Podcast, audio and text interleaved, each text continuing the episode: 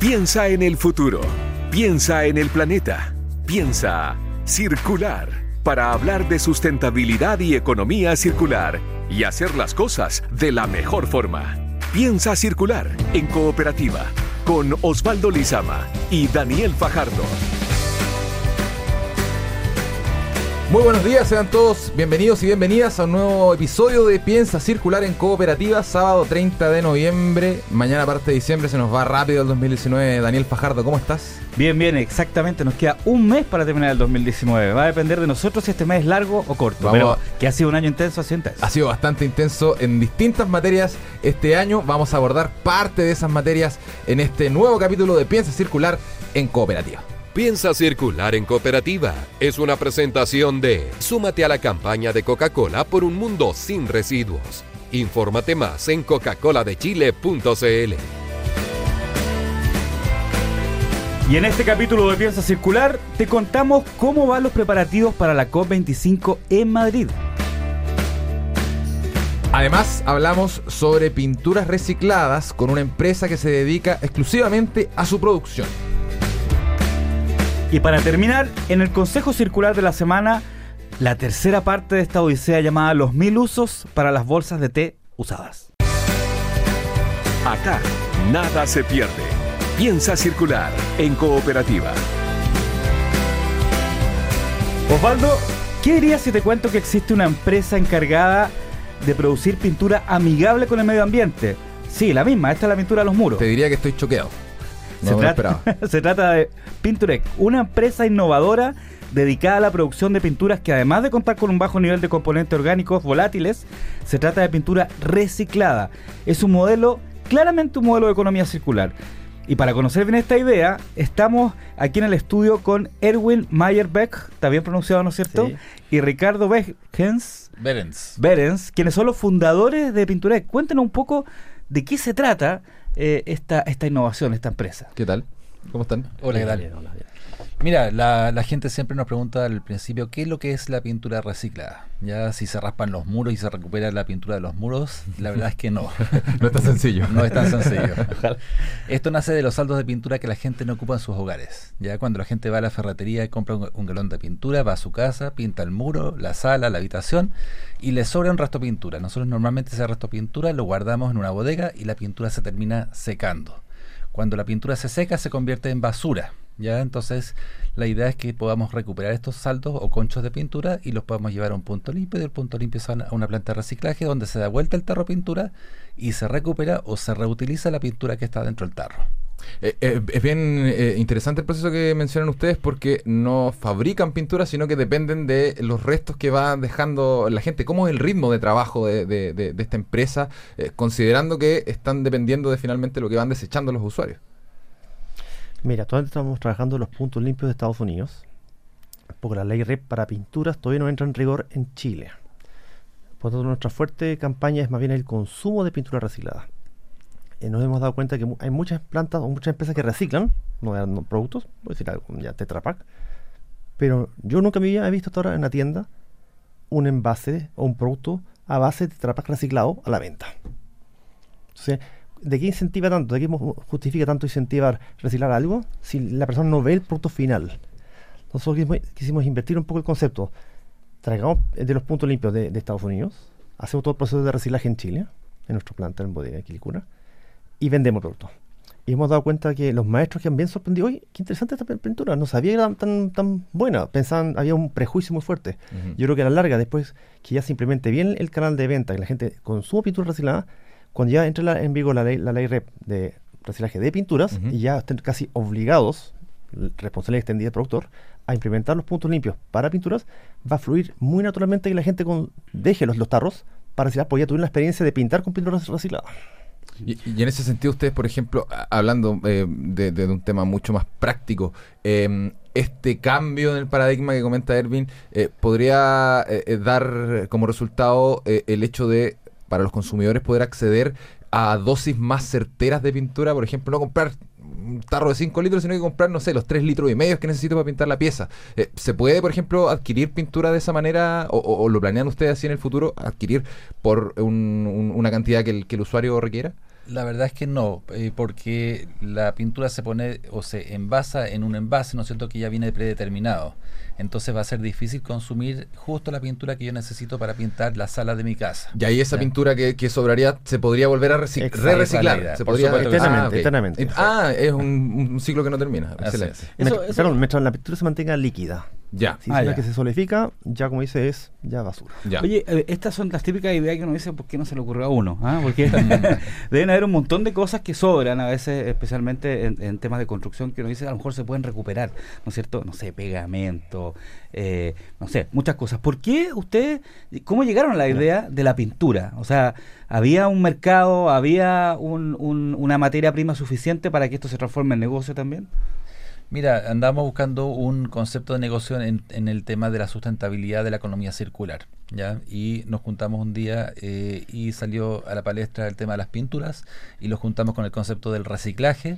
Eh, juntamos los dos conceptos, empezamos a averiguar, ¿no es cierto?, a investigar eh, en internet y nos dimos cuenta que esto ya se estaba haciendo hace rato en Estados Unidos. Ah, ya, se estaba haciendo. Entonces nosotros dijimos, ok, eh, hagámoslo, implementémoslo acá en Chile, esto no se hace eh, o, no, o- o no se estaba haciendo, traigamos el producto primero para darlo a conocer, Envasado, ¿no textualmente envasado. Lo damos a conocer, que la gente conozca la pintura reciclada, ¿no es cierto? Y ojalá que la prefiera. Y en la medida que nosotros ya tenemos eh, colocado el, el- el producto y que la gente lo conoce, la idea es poder instalar la primera planta de reciclaje de pintura acá en Chile, en nuestro país. ¿ya? Ese es el proyecto en el que estamos trabajando en este momento. Eh, ¿Y el, el plazo que manejan ustedes para, para llevar a cabo ese proyecto, de cuánto es más o menos? Bueno, todo depende del volumen de ventas y del canal de ventas. También eh, en- hay que seguir una apertura mental también del canal de ventas que se abra de nuevos eh, oferentes de pintura. Y aquí quiero tocar dos puntos. Nosotros no somos competencia de la pintura virgen. Muchos fabricantes de pintura nos ven como un competidor.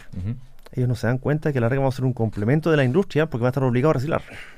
Claro, es algo que, que van a tener que hacer Pero por- como por ahora ley. vendemos pintura reciclada, ah, un competidor más. Un detalle. Segundo detalle, un un- una corrección que me dijiste anteriormente. El mayor fuente, la mayor fuente de contaminación o, o restos de pintura es uso domiciliario, no en las constructoras. Ujú. Ah, sí. Pues las constructoras compran pues, algo, un blanco. Si le sobra un par de, tinetas, ¿qué hacen? Lo guardan para otro proyecto. Exacto. Claro, sí. ¿Quién contamina? El que tú y yo, que va a la fratería, compra un galón para la pieza de, de pinta a su hija y le quedan saldo. O sea, si le preguntas a todo el mundo, todo el mundo tiene en su casa un tarro de pintura. No Oye, las. Oye, Sí. yo entendí que ustedes traen el- la materia prima de Estados Unidos, ¿no es cierto? ¿Por qué no empezar a hacerlo aquí en Chile? ¿Por qué no empezar a hacer una campaña para que la gente guarde sus pinturas o con las mismas constructoras?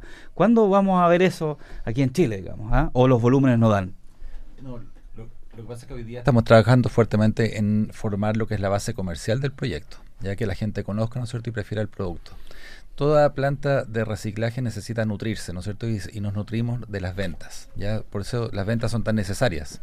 Pero una vez que llegue- lleguemos a un, eh, a un nivel de venta suficiente, que esperemos que eh, sea dentro del próximo año, queremos instalar inmediatamente la planta de reciclaje, porque eso es lo que nos motiva y nos inspira cada día. En términos de calidad, em, ¿cuáles son las diferencias entre la pintura reciclada y la pintura virgen? Eh, en cuanto a adherencia, en cuanto a variedad de colores, en cuanto a, a- a- al- a- a lo certero que es para eh, poder pintar alguna superficie. La calidad de la pintura reciclada es la misma que la calidad de la pintura virgen, porque como les decía al principio, se da vuelta el tarro y se recupera o se reutiliza la pintura. Por lo tanto, es la misma pintura virgen, ¿no es cierto?, que se recupera y se reutiliza. Y en, ese, y en ese sentido, sí, Químicamente es lo mismo. ya, ¿ya? O sea, en- tú le puedes hacer la, la etiqueta, pasas a un maestro pintor y no va a dar la diferencia. cuenta. Ah, Y, en términos de precio, eh, pa- pa- para producirla, para, para traerla, para exportarla, para venderla, ¿es muy distinto? En términos de precio, es un, alrededor de un, de un 15% más económica que la pintura virgen. Ah, es Sí. más económica. Es más económica, sí. En, la, la- en atreverse a irse a lo sustentable. Justamente, justamente de esto trata este programa un poco, de cómo la- la- las empresas, la, la innovación, ¿no es cierto? Las entidades empiezan a, a cambiar el foco y, y hacer las cosas de otra forma. ¿Cómo creen ustedes, tomando en cuenta este proyecto, que estamos en Chile con respecto a hacer cosas similares a la que hacen ustedes, no solamente en el ámbito de la construcción, sino en, en otros ámbitos? Lo hemos cosa? conversado con en la Sí. minería urbana, por ejemplo, con- varias iniciativas. ¿Cómo, cómo ven ustedes el, el- el- el mercado sustentable aquí en Chile? Mira, hay mucha gente que está muy motivada a hacer cosas nuevas. Eh, hoy día se habla mucho de emprendimiento, de innovación, ¿no es cierto? Y vemos mucha gente, mucha gente que está con ganas de hacer muchas cosas en torno a la economía circular. pero nos encontramos, ¿no es cierto?, con una cultura, con un país, ¿no es cierto?, que trabaja de una cierta forma tradicional eh, y que dificulta un poquito el desarrollo de los nuevos emprendedores. Y ahí lo que está faltando quizás es apoyo estatal ese tipo de iniciativas. Yo creo que más bien un cambio cultural que la gente, si uno ve una góndola, un producto X, un producto al, lado reciclado, si tuviera igual precio, que, que la gente priorice consumir productos reciclados. ¿De qué sirve tener más puntos limpios, más reciclaje, si las plantas recicladoras o las empresas recicladoras no tienen ventas? O sea, es, Exactamente. es como un flujo de entrada. ¿De qué sirve reciclar tantos productos si no tienen un flujo de salida? Oye, me, me encantaría saber, este tipo, para, para hacer este tipo de, de- de innovaciones también hay que aprender, hay que capacitarse, hay que entender cómo funciona eh, este tema. ¿Ustedes creen que en Chile aquí también hay conocimiento técnico para empezar a tomar algunos productos y transformarlos en, en un producto circular? Conocimiento y materia prima hay, intelectual. Ya lo que hace falta, ¿no es cierto?, son eh, ganas, ¿no es cierto?, y atreverse un poquito eh, a tomar riesgos.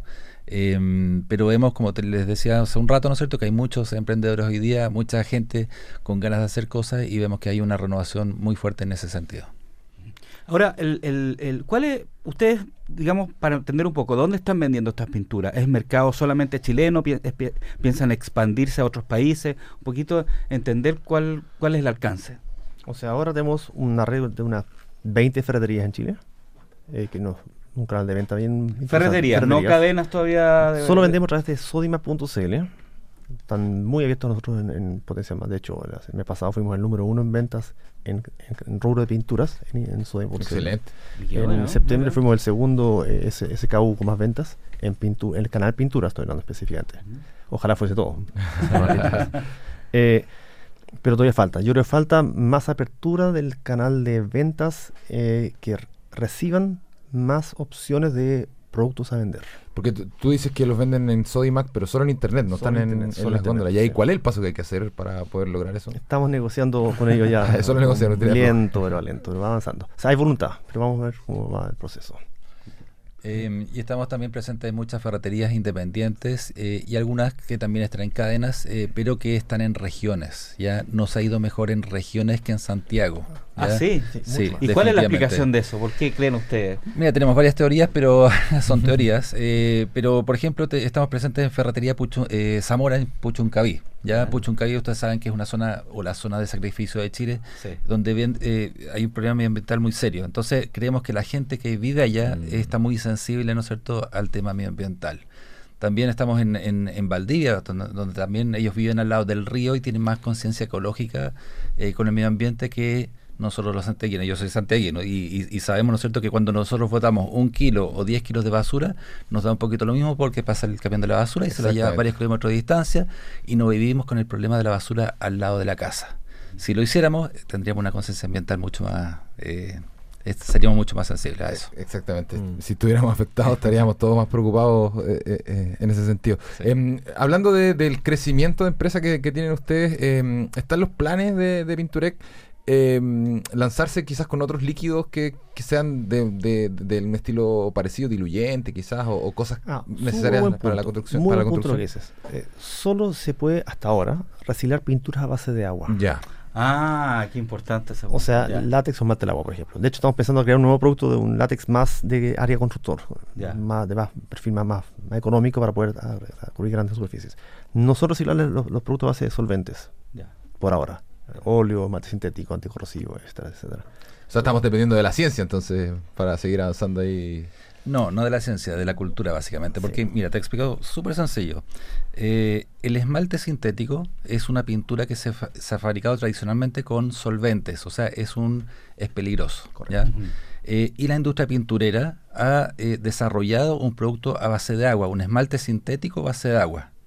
Pero la gente sigue prefiriendo el base solvente, porque es el que conoce y es el tradicional. Mm. Entonces también invitamos a la gente no solamente a, produ- a- a consumir productos reciclados, sino que también productos a base de agua, que son mucho más amigables con el medio ambiente y la salud humana que los que son bases solventes. Ah, hay un dato que eh, yo al menos desconocía. Yo tampoco, no, no es mi rubro. No soy experto en pintura, pero- absoluto. Un ejemplo, hay pinturas para piscinas, ahora que empieza justo el verano. Claro. eh, Pintura para piscina a base de solventes y a base de agua.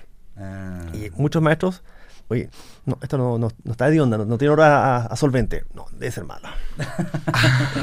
Entonces hay- un problema cultural muy grande en, Muy en- fuerte. en- en- acá en Chile. Entonces invitamos también a la gente, a los maestros, ¿no es cierto?, a las constructoras, a probar productos innovadores que ya están desarrollados y atreverse un poquito a probarlos y darles la oportunidad, ¿no es cierto?, de, pro- de, de conocerlos. Y aprovechando de pasar el dato, ¿tienen pintura para piscina ustedes? ¿Pintura reciclada de, para Sí. piscina? No, No, lamentablemente todavía, no. todavía no. Pero bueno, pero, Pero para allá vamos. Cuando esté, cuando lista la planta, va a haber de todo. ¿ah? Sí, pues ahí va a haber de todo. Esa es la idea. esperemos que sea el próximo año. Ustedes nos contarán ahí sus planes y esperemos que también la gente eh, vaya avanzando culturalmente en, en la importancia de los productos reciclados, porque también depende mucho el mercado de eso. No, lo que me llama mucho la atención, nosotros recibimos muchas llam- llamadas, por la página web están, nuestros celulares. Eh, y nos llama gente, no sé, voy a decir algo. Peumo. Oye, fantástico, ¿y ¿a dónde puedo comprar? No tengo todavía cómo mandarte a Peumo, por ejemplo. O sea, Ya. Creo que hay un hay una oportunidad todavía de crecer más si los canales de venta se abrieran. No sé si me entiendes, porque ahora Sí, yo veo sí. mucho más interés del, del usuario final de pintura reciclada Claro. para comprar. Entonces digo, ok, mi conclusión es compra en soy.cl para decirle, oye, vete a provincia. Que es lo Ah, más fácil. Más fácil Mm. ¿ya?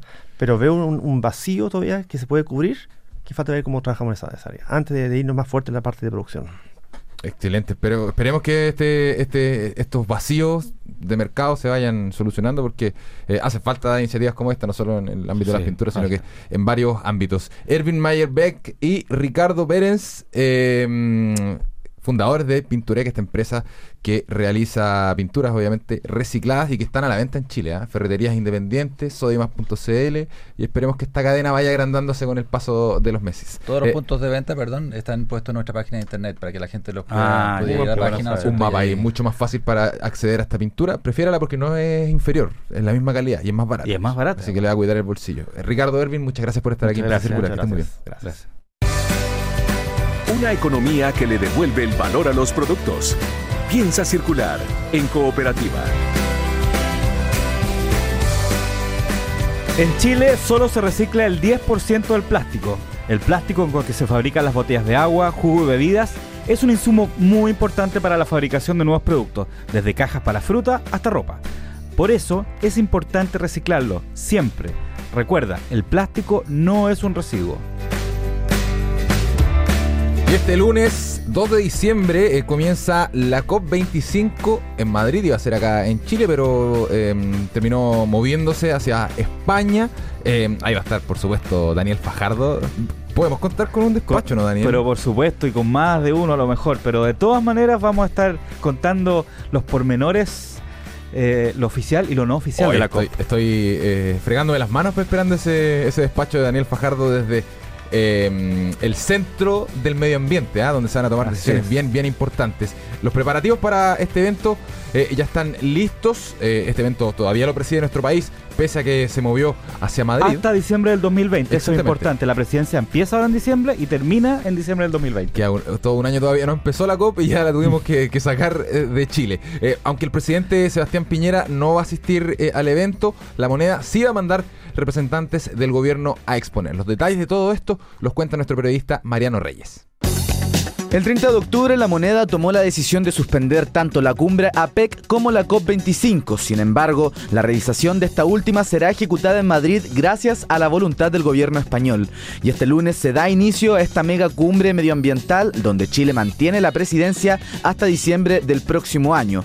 Y un reflejo de ello es el eslogan en el logo oficial que dice COP25 Chile Madrid 2019. Son más de 20.000 personas de las delegaciones de más de 200 países los que participarán en esta reunión internacional que ya ha dado su puntapié inicial en lo que se denomina las semanas precesionales. Estas son reuniones donde se discuten algunos documentos y se va preparando el ambiente. En una de ellas participó la ministra del Medio Ambiente chilena, Carolina Schmidt, donde además de referirse al actual conflicto en Chile, comentó sobre las zonas de sacrificio. Uno de los problemas más importantes que tenemos en Chile tiene relación con lo que conocemos en nuestro país como las zonas de sacrificio. Tienen en su base centrales a carbón que afectan la vida de las personas y las someten a contaminación. Por Chile se puso primero una meta muy concreta de cierre de todas sus centrales a carbón al año 2040 y estamos trabajando para justamente acelerar ese cierre. Otro embajador de la moneda será el ministro de Energía Juan Carlos Jovet, quien liderará el Energy Day el próximo 10 de diciembre, donde se busca dar a conocer las estrategias que está desarrollando Chile para alcanzar la meta de carbono neutralidad al 2050, como aseguran desde esa cartera. En total, la cumbre ocupará más de 100.000 metros cuadrados y se dividirá en una zona azul, administrada por la ONU y dedicada a las negociaciones, y una zona verde, enfocada a los actos no gubernamentales y dedicada a la agenda de acción climática global. Datos para hacer de este mundo algo más circular. Consejo Circular. Y esto es lo que yo estuve esperando todo el año. El tercer capítulo de los mil usos para las bolsas del té. Ya llevamos dos capítulos, me perdí el primero, pero Sí. estuve aquí en el segundo. Sí. Repasé el primero en Spotify, sí, porque esta piensa circular en Spotify. Y ahora viene el tercero. Sorpréndeme, Daniel Fajardo, porque eh, están muy buenos los consejos del té. Oye, en realidad las bolsitas de té usadas, ¿ah? Estamos hablando de las bolsas, claro. sirven, podríamos estar con como con varios capítulos y varias temporadas, Ah, ya, pero vamos, vamos a hacer unas cinco nomás para no aburrir. Esta es la tercera. ¿ah? Y ahora el que te traigo, Osvaldo, es para como desengrasante y para lavar los platos. Oh, a ver. Sí, ¿Cómo funciona? Para desengrasar la losa o la soya, puedes usar las bolsitas de té ya utilizadas. Se juntan varias y se ponen en agua caliente en remojo junto con la vajilla. Luego de unos minutos verás que fácil es limpiarla. También la puedes aplicar directo frotándolas para sacar la grasa pegada y difícil de quitar. Sirve también incluso para destapar desagües. No. O sea, es en vez del, del lavalosa, la dejas un ratito remojando.